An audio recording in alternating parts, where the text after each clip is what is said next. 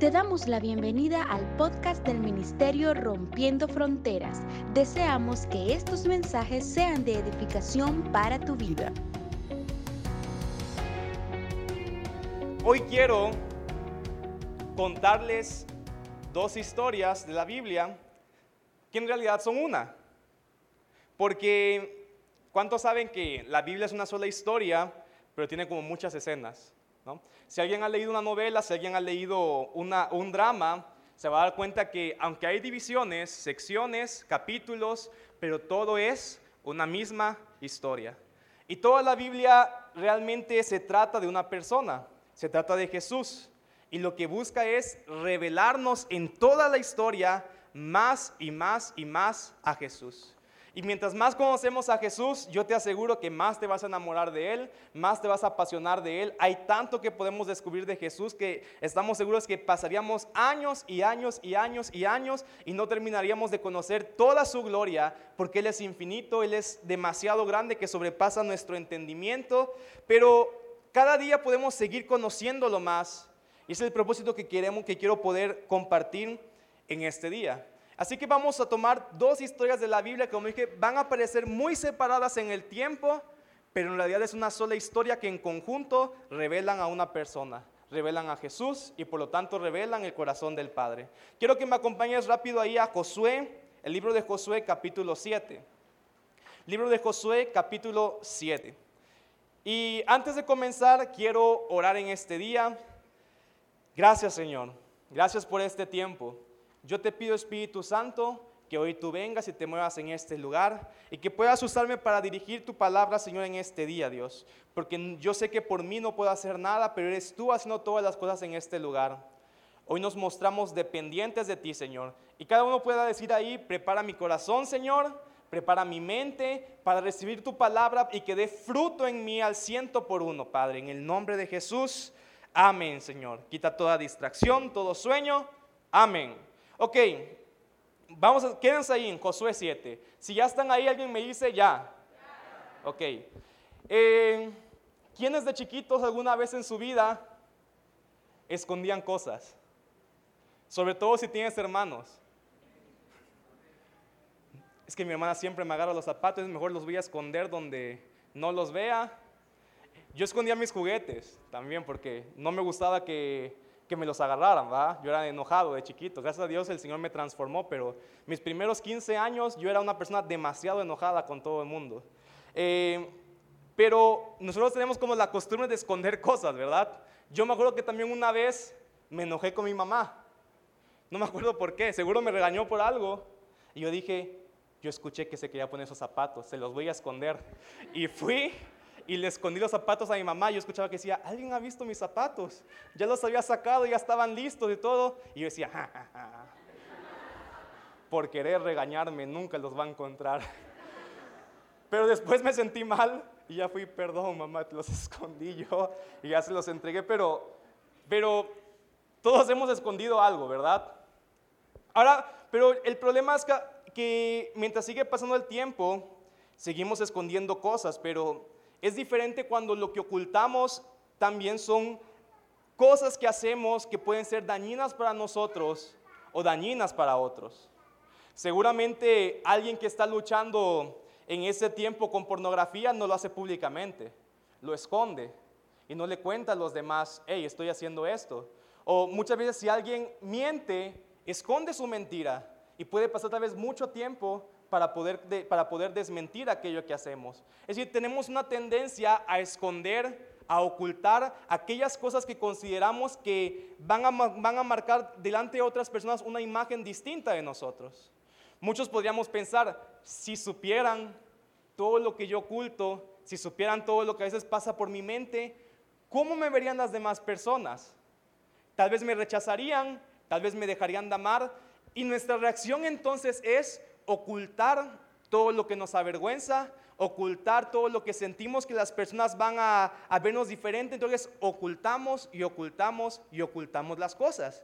Y lo malo es que tal vez al ocultar esto no mostramos la semilla, pero poco a poco van a empezar a ver frutos de aquello que estamos ocultando.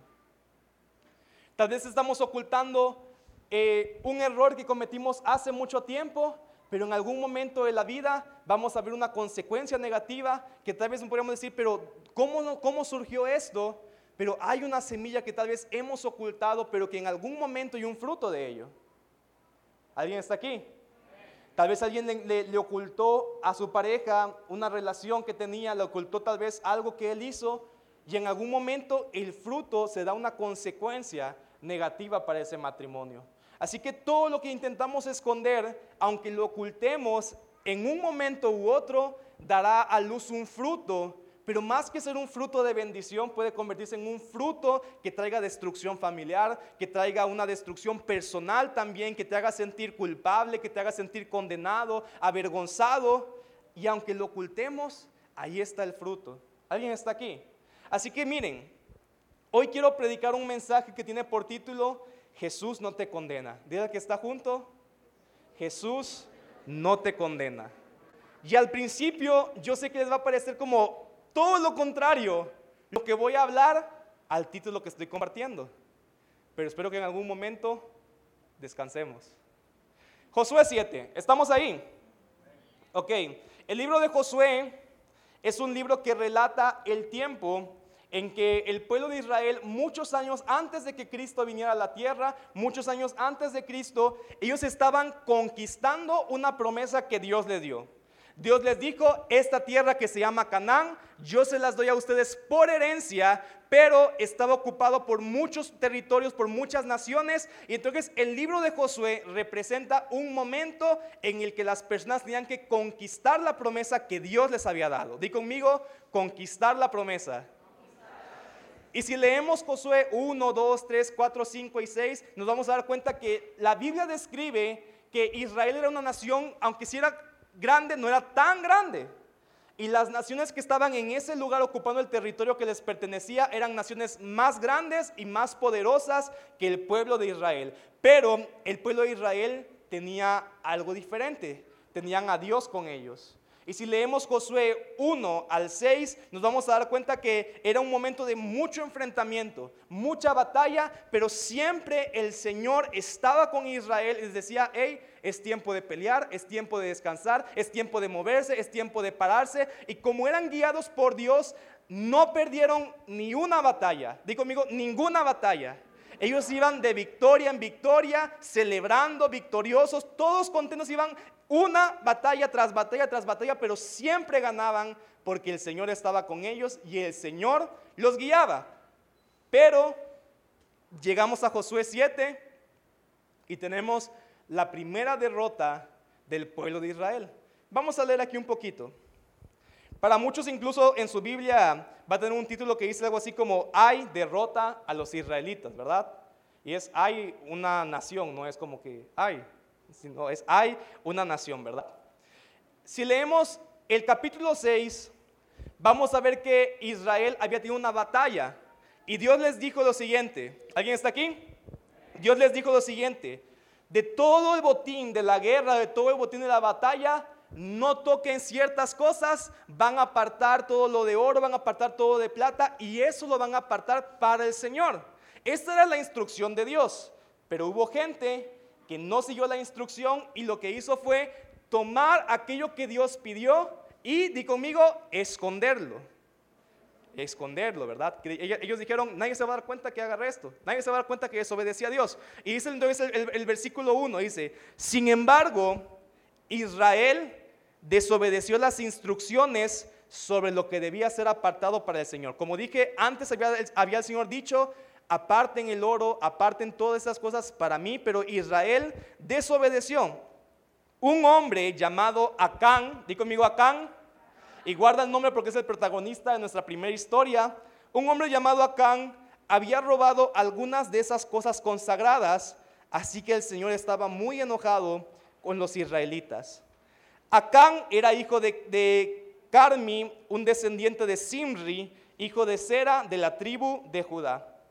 Y dice aquí, y Josué, que era el líder del ejército, envió a algunos de sus hombres desde Jericó para que espiaran la ciudad de Jai. O sea, la ciudad de Jai era la siguiente ciudad que ellos tenían que conquistar. Dice, está al oriente de Betel, cerca de Bet Aben. Dice, y cuando regresaron los hombres que fueron a espiar esa ciudad, le dijeron a Josué, no es necesario que todos vayamos a Jai. Bastará con dos mil o tres mil hombres para atacar la ciudad, dado que ellos son tan poquitos, no hagas que todo nuestro pueblo se canse teniendo que subir hasta allí. Israel venía de luchar con, naciones más numerosas, más poderosas y más grandes que ellos y los vencieron. Y de repente vieron a Jai, una ciudad pequeñita, y dijeron, no hombre, si ya pudimos con los quereceos, los fereceos y con todos los feos, ¿cómo no vamos a poder derrotar a Jai? Solo mandemos unos dos mil, solo mandemos unos tres mil y con eso la armamos. Entonces dijeron, ok, está bien, descansen todos, vamos a hacer un, ejército chiquito ahí. Y mandaron a dos mil o tres mil. Tal vez mandaron a los más feos, dijeron, pues si se mueren, pues ya sí mejoramos la raza de Israel y todo. pero ellos dijeron, vamos a agarrar dos mil o tres mil y los mandaron, ¿verdad? Y dice el versículo 4, así que enviaron a unos tres mil guerreros, pero fueron completamente derrotados. Miren, o sea, es increíble esto porque Israel derrotó venció a naciones grandes, naciones poderosas, y a la más chiquita no pudieron contra ellos. Los derrotó, dice, los hombres de Jai persiguieron a los israelitas desde la puerta de la ciudad hasta las canteras y mataron como a 36 que iban en retirada por la ladera y los israelitas quedaron paralizados de miedo ante esto y su valentía se desvaneció. Entonces Josué y los ancianos de Israel rasgaron sus ropas en señal de aflicción, se echaron polvo sobre la cabeza y se inclinaron rostro en tierra ante el arca del Señor hasta que cayó la tarde. Y Josué clamó y dijo, Señor soberano, ¿por qué nos hiciste cruzar el río Jordán si vas a dejar que los amorreos nos maten? Si tan solo nos hubiéramos conformado con quedarnos del otro lado. Di conmigo, Josué culpó a Dios. O sea, él dijo, perdimos y es tu culpa, Señor. ¿Cuántas veces, más bien, él le dice, ¿por qué permitiste que los amorreos nos mataran? Y esa pregunta, muchas veces tenemos conflicto con Dios con ese tipo de preguntas. ¿Por qué, Señor, si tanto que has hablado sobre mi vida, por qué permitiste que mi padre muriera? ¿Por qué permitiste que mi esposa muriera? ¿Por qué permitiste que pasara por esta crisis? ¿Por qué permitiste que perdiera mi trabajo? ¿Por qué permitiste estas cosas? Y empezamos a culpar a Dios de todo eso. Y era justo lo que Josué estaba haciendo. Él empezó a decirle, ¿por qué permitiste que perdiéramos esta batalla? Y algo que me llama la atención es que Josué, después de estar venciendo, ganando, teniendo tantas victorias, dice, mejor nos hubiéramos quedado del otro lado, en Egipto, aún siendo esclavos. O sea, cómo después de ver tantas veces que Dios estuvo con ellos por una pequeña derrota, su mente volvió a quererse conformar a lo poco que tenían antes. Su mente se quiso volver a conformar a ser un esclavo nuevamente en vez de ser un conquistador, que él eso era lo que era en ese momento. A veces una situación difícil nos hace perder como la mentalidad de victoria, la mentalidad de conquista y querer volver atrás y decir, mejor me conformo como estaba antes. Pero no es el propósito de Dios. No es el propósito de Dios. A veces cuando estamos buscando y luchando para alcanzar las promesas de Dios, queremos que todo sea fácil. Pero van a haber luchas y si perdemos una de esas luchas, no es para dejar atrás el propósito, no es para dejar atrás la promesa, es para levantarse nuevamente y seguir avanzando hacia eso. No podemos pararnos por una pequeña derrota, no podemos dejarnos intimidar, tenemos que seguir avanzando hasta ver completamente todo lo que el Señor prometió para cada uno de nosotros. ¿Cuántos dicen amén a eso? Así que Josué empieza a culpar a Dios. Y al culpar a Dios, su expectativa bajó. Alguien tal vez ha, ha creído que puede ser un gran empresario y al fallarle su primer negocio dejó de pensar como un conquistador que busca la promesa y dijo, mejor me conformo con el trabajo que tenía, estaba más tranquilo ahí. No podemos dejar que malas experiencias nos vuelvan a llevar a un conformismo. Tenemos que seguir siendo gente con una mentalidad conquistadora. ¿Cuántos son conquistadores aquí? Pero mira lo que le dice, eh, mira lo que dice aquí, dice, Josué le dijo, Señor, ¿qué puedo decir ahora que Israel tuvo que huir de sus enemigos?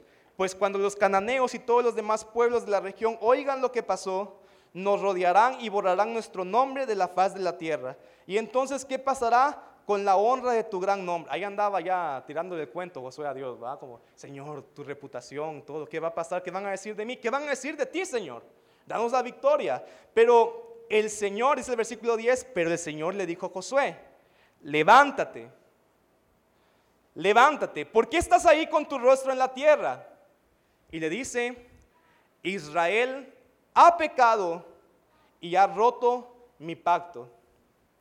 Robaron lo que les ordené que apartaran para mí y no solo robaron, sino que además mintieron y escondieron, digo conmigo, escondieron los objetos robados entre sus pertenencias.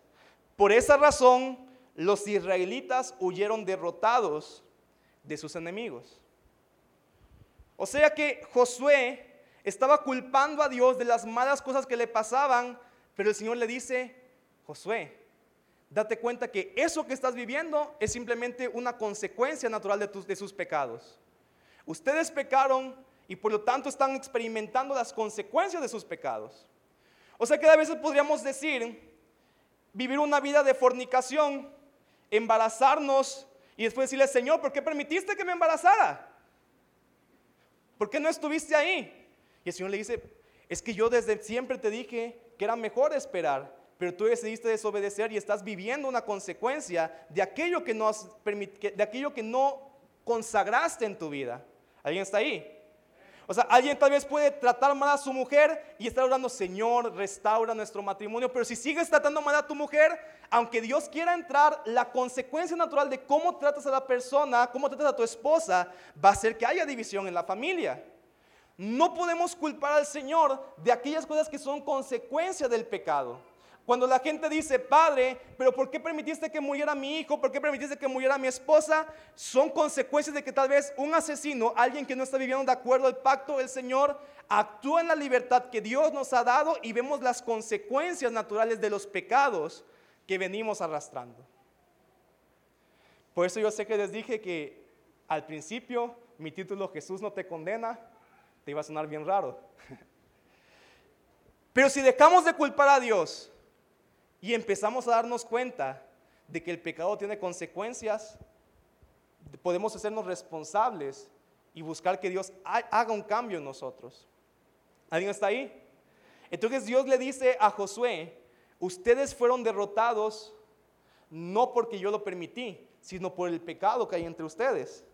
Y le dice, ahora Israel mismo será apartado para destrucción. Dios le dice, no seguiré más con ustedes a menos que destruyan esas cosas que guardaron y que estaban destinadas para ser destruidas. Y el Señor le dijo a Josué, levántate y ordénale al pueblo que se purifique a fin de prepararse para mañana, pues esto dice el Señor de Israel, en medio de ti, oh Israel, están escondidas las cosas apartadas para el Señor y nunca derrotarás a tus enemigos hasta que quites esas cosas que tienes en medio de ti. Quiero que entendamos algo. Dios no quería separar el pecado solamente para decir, a ver si son tan, tan buenos o, para, o para limitar a las personas, para molestar a las personas. No, Dios quería apartar el pecado porque el corazón del Padre era que Israel viviera de victoria en victoria en victoria. Entonces apartar ese pecado era el equivalente para que ellos pudieran vivir y seguir siendo victoriosos. O sea, el corazón de Dios era que Israel viviera en una victoria continua, en una victoria constante. Así que cuando Él mostraba el pecado que había en medio de ellos, no era porque su deseo de Dios era destruirlos, era porque Él deseaba que ellos pudieran apartar eso que era un estorbo para la victoria que Él quería darles. ¿Alguien está aquí conmigo? O sea, Dios quiere apartarnos del pecado, no para limitarnos, sino porque quiere llevarnos a una vida de victoria. Ese es el deseo de Dios que tengas un matrimonio pleno, que tengas un trabajo pleno, que tengas hijos que están creciendo con integridad, con justicia. Ese es el deseo de Dios. Y por eso Él quiere apartar el pecado que pueda haber en nosotros para poder ver la manifestación de un Dios en medio de nosotros que impulsa la vida de victoria que Él quiere para cada uno de nosotros. Así que les dijo por eso el pueblo de Israel, hay algo que está ahí, que está impidiendo que vivan de victoria en victoria. Y el Señor le empieza a decir a Josué, mañana junta todas las tribus y yo les voy a mostrar en qué tribu está el culpable. Y después agarra esa tribu y yo les voy a decir en qué familia está el culpable y después les voy a decir quién es el culpable. Suena duro, ¿va? Entonces, bueno, pasó eso. El siguiente día dice la palabra que fueron y Josué convocó a todas las tribus de Israel. Dice, ok, hay alguien aquí que está ocultando un pecado que está haciendo que seamos derrotados y el Señor nos va a revelar quién es. Y dice, tribu de Judá, entre ustedes, entre ustedes está el pecador, ¿verdad? Dice ya, todos los demás, ya como, uff, nos libramos. Y le dicen, vengan ahora a la tribu y voy a decir qué familia es. Familia Barrientos. y a todos los demás como, uff, nos libramos. Y ahora dice, ahora de la familia voy a indicar quién es. Y empieza Josué.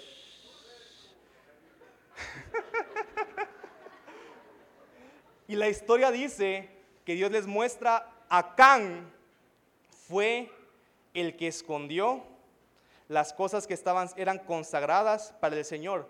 Y ya que lo descubrieron, hasta ese momento Acán dijo, sí es cierto, yo las escondí. Están allí escondidas debajo, de, las enterré enterré, dice aquí,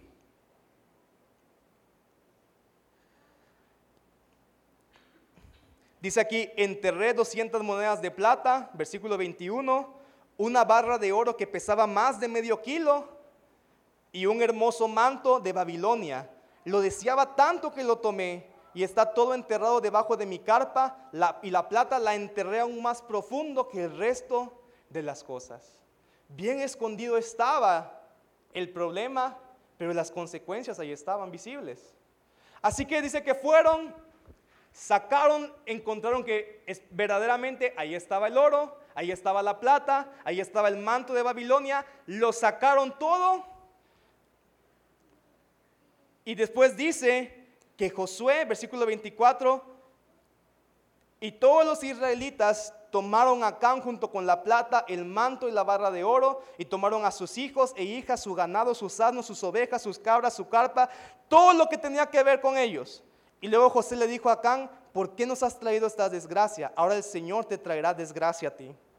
Entonces todos los israelitas apedrearon a Can y a su familia y quemaron los cuerpos y apilaron un montón de piedras sobre Acán, las cuales siguen allí hasta el día de hoy y por eso desde entonces al lugar se le conoce como el Valle de la Aflicción y así el Señor dejó de estar enojado. Qué triste historia, ¿verdad?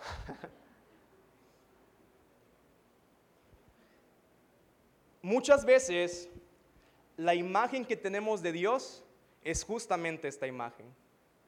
A las mamás les encanta esta imagen porque le dicen a sus hijos, si te portas mal te va a castigar Dios te van a apedrear como Acán. Esa es la imagen que muchas veces tenemos de Dios. Un Dios que está enojado, airado, esperando qué momento pecas para tirarte el trueno y que te caiga la maldición en ese momento. Y eso lo experimentó Acán. Pero como yo te dije, la Biblia es una historia completa que va de principio a fin para revelarnos con mayor profundidad quién es Jesús y quién es Dios. Sería demasiado tonto de mi parte tomar el libro de Josué, que está como de los primeros libros de la Biblia, leer algo ahí de Dios y creer que entiendo a Dios. Simplemente, ¿cuántas películas ustedes han visto en las que un personaje que parecía ser malo, al final resultó que era el bueno? Y un personaje que al principio parecía ser el bueno, al final resultó que era el malo. ¿Estamos ahí? Pero tienen que ver la historia completa para poder entender profundamente a ese personaje. Yo no puedo conocer a Dios solamente de escuchar la historia de Acán. Yo tengo que entender la historia completa para poder conocer profundamente cuál es el corazón de Dios. Y miren que hablamos de que todos escondemos ciertas cosas, escondemos pecados que nos avergüenzan, porque la imagen que tenemos de Dios es esta imagen. Si yo muestro qué es lo que hay en mí, Dios me va a rechazar. Dios está enojado conmigo. ¿Cuántos, a veces están pensando así? ¿Para qué oro si Dios está enojado conmigo? Seguro Dios va a decir, aquí viene este hipócrita otra vez a buscarme cuando todo, todo el tiempo lleva cayendo en el mismo y mismo y mismo pecado. Esa es la imagen que tenemos muchas veces de Dios. Pero di conmigo, no tenemos la historia completa. Dios quiere que tú puedas confesar tus pecados delante de Él porque Él quiere llevarte a una vida de victoria. Dios quiere que confieses tus pecados ocultos con las personas que estás lastimando para que se restauren esas relaciones y puedan trabajar y vivir la vida de victoria que Él tiene para, para ti.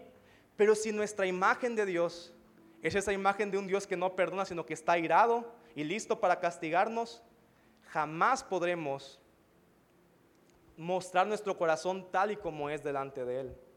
¿Alguien está aquí? Acán una historia del Antiguo Testamento, murió apedreado a causa del pecado. Porque di conmigo, la palabra dice que la paga del pecado es muerte. O sea, todo pecado se paga con muerte. Sea mentira, sea odio, sea ira, Tal vez a veces nosotros vemos ciertos pecados más altos que otros, más pequeños que otros, pero la palabra dice, quien viola una sola de las leyes es como si violara toda la ley y todos son culpables, de, todos son merecedores del pago que es la muerte. O sea que aquí todos somos culpables a un precio de muerte. Todos. Di conmigo, todos. Y Dios como su naturaleza es ser 100% justo, no podía decirle, serás los ojos decir, no te preocupes, no pasó nada. ¿Quién quisiera un juez natural que cerrara sus ojos ante la injusticia? Nadie, ¿verdad? Todos queremos jueces justos, ¿o no? Todos queremos jueces que traigan el, veredicto justo sobre las consecuencias, sobre las cosas que hacemos. Y Dios es 100% justo. Por eso él sabía que cerrar sus ojos y hacerse como que nada pasó era imposible para su naturaleza justa. Pero él sabía que alguien podía elegir tomar el lugar de los culpables, pagar la deuda que ellos tenían y así salvarlos. Pero el problema es que no podíamos ser ninguno de nosotros porque todos éramos culpables. Y si de repente alguien decía, yo voy a salvar al mundo, pero ¿de qué lo vas a salvar si tú también eres culpable de lo mismo? Entonces en el Antiguo Testamento vemos tantas veces como Dios, doliéndole en su corazón, tenía que ser justo y aplicar este pago. Pero Dios estaba preparando el día en el que Él mismo vendría y se iba a ser hombre viviendo con 100% santidad, viviendo 100% con justicia. Y su nombre es Jesús. Jesús nunca pecó. Jesús nunca fue injusto. Y por lo tanto, Él no era culpable de la muerte. Todos los demás sí, pero Jesús no. Y Jesús dijo, yo voy a tomar el lugar del hombre, voy a morir en su lugar, voy a pagar el precio de cada uno de ellos para que ahora en mi nombre todos tengan vida y vida en abundancia. Digo mío, Jesús hizo un intercambio. Todos merecíamos un castigo y Él tomó el castigo. Todos merecíamos la muerte y Él murió en nuestro lugar. Todos teníamos una deuda y Él tomó la deuda y la desbarató en la cruz. La Biblia dice que ahí en la cruz Él clavó el edicto de todas las cosas que estaban en nuestra contra para acusarnos. Él las puso ahí y las destruyó. Él tomó nuestro lugar para que la muerte que merecíamos, Él la tomara y ahora nosotros quedamos libres del castigo de Dios. Y en cambio podemos recibir la bendición que Jesús se merecía. Jesús se merecía todas las bendiciones y en cambio recibió muerte para que nosotros pudiéramos quedar libres de la muerte y recibir todas las bendiciones. Todo el favor que Él se merecía ahora lo recibimos porque Él decidió pagar el precio. Él decidió morir, Él decidió entrar en nuestro lugar. Y yo les dije que esta historia no acaba aquí. Porque en el Nuevo Testamento encontramos una historia muy similar, pero Cristo estaba caminando en la tierra ya había nacido el Hijo del Hombre, el que vendría a cambiar para siempre la historia a través de pagar el precio del pecado de la humanidad. Y Juan 8, Juan 8:3 dice que Jesús estaba hablando y se le acercaron maestros de la ley, fariseos, y le llevaron a una mujer adúltera. Una mujer que había sido sorprendida en el acto del adulterio. Di conmigo, esta mujer estaba escondiendo su pecado al igual que Acán. Muy largo se los dije, ¿verdad? Había algo, algo que fallaba en ella. Ella era una pecadora, era una mujer adúltera.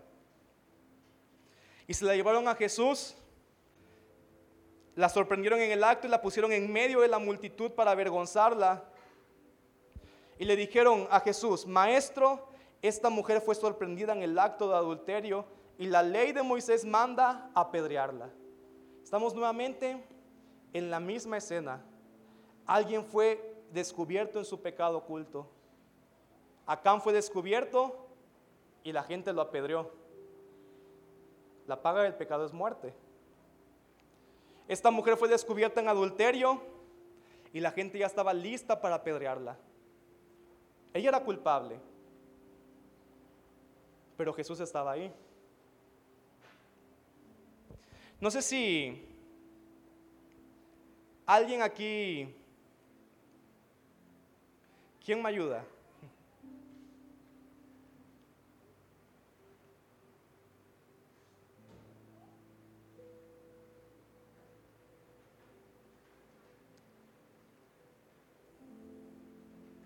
Y quiero un voluntario extra. Emma, no que si me ayudas. Suban acá atrás.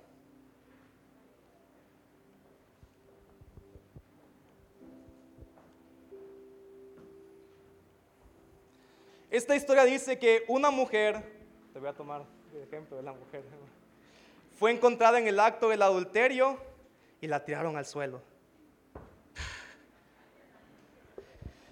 Y los maestros de la ley, aquellos que decían conocer a Dios, ya estaban listos ahí para apedrearla.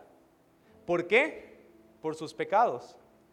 Pero como dijimos, todos los pecados tienen el mismo castigo, la muerte, ya sea que sea adulterio, envidia, ira, mentira, todos son el mismo castigo, la muerte.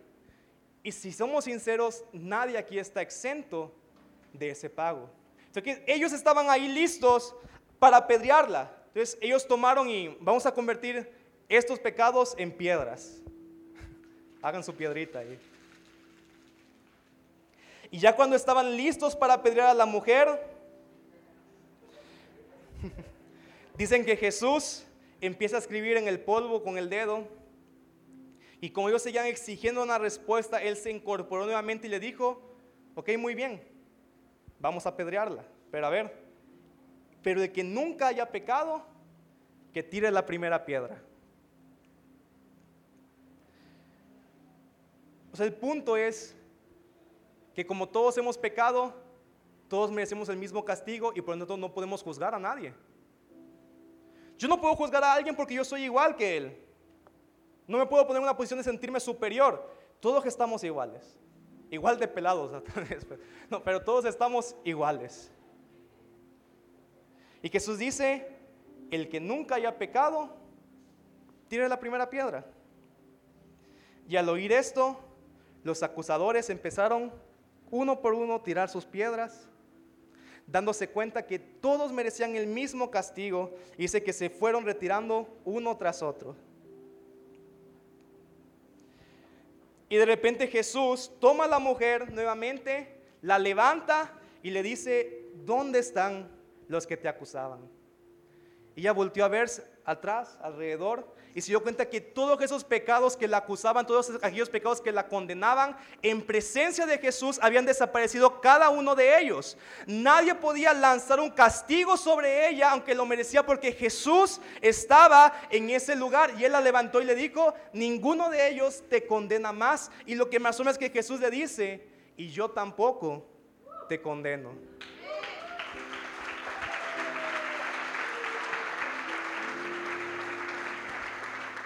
O sea que Jesús, siendo el único sin pecado, quien sí podía juzgar, él dijo, yo no te condeno. Y cambió la historia en ese momento.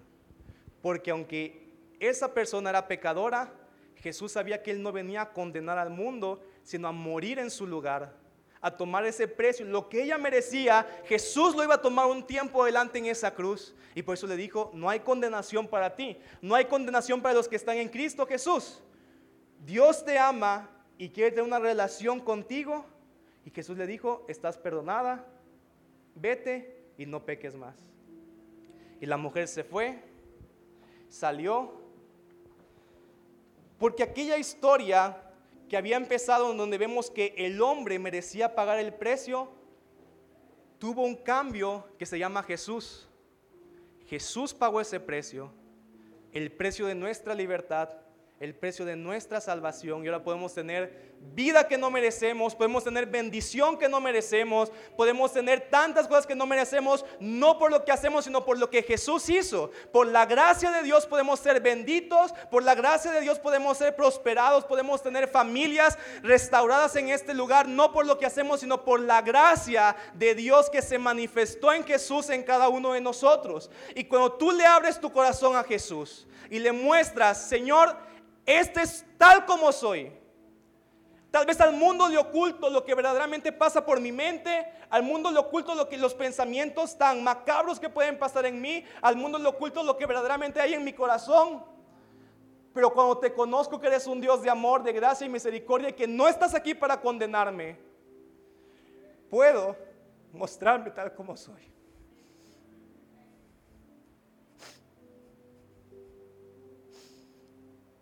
¿Cuántos pueden?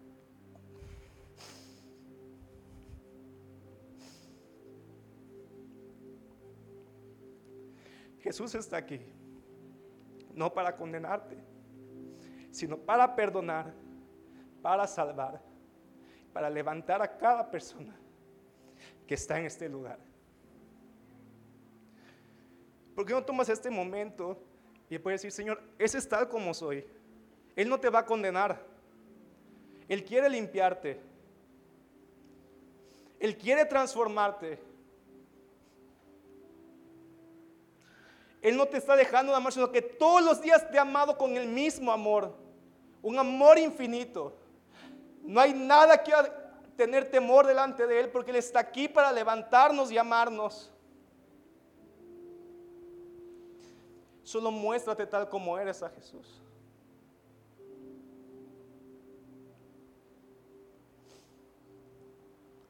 Merecíamos un castigo, pero Él ya lo pagó.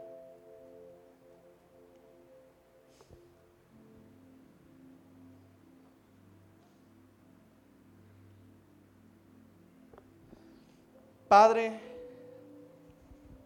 gracias Señor, porque tú eres justo, pero también eres un Dios lleno de gracia, lleno de amor, lleno de misericordia.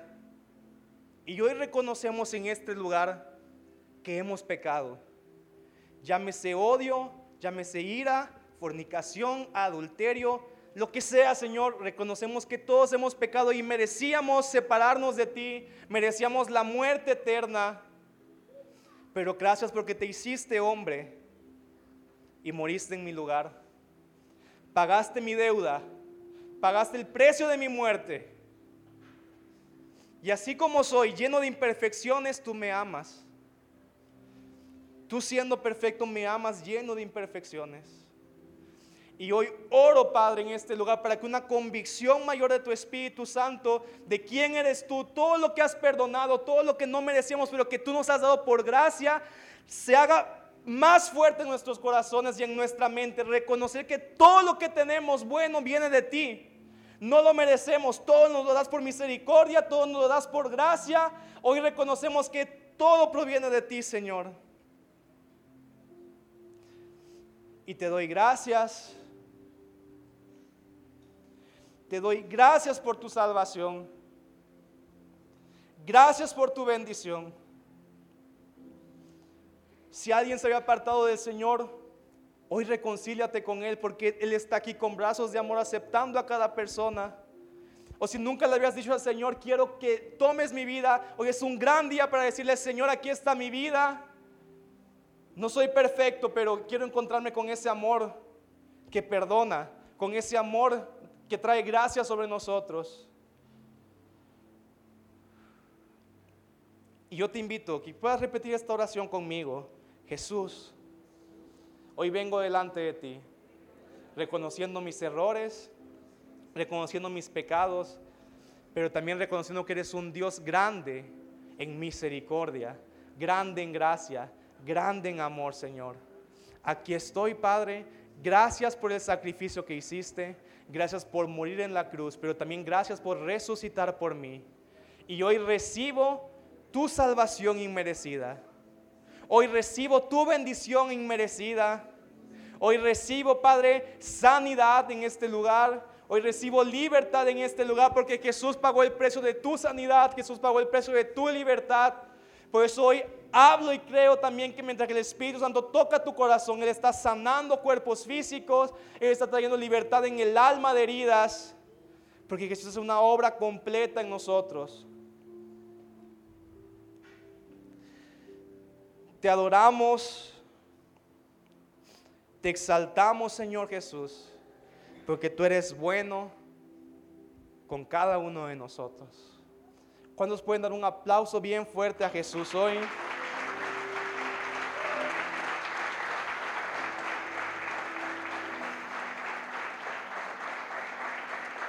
Vamos a darle un aplauso fuerte al Señor aquí.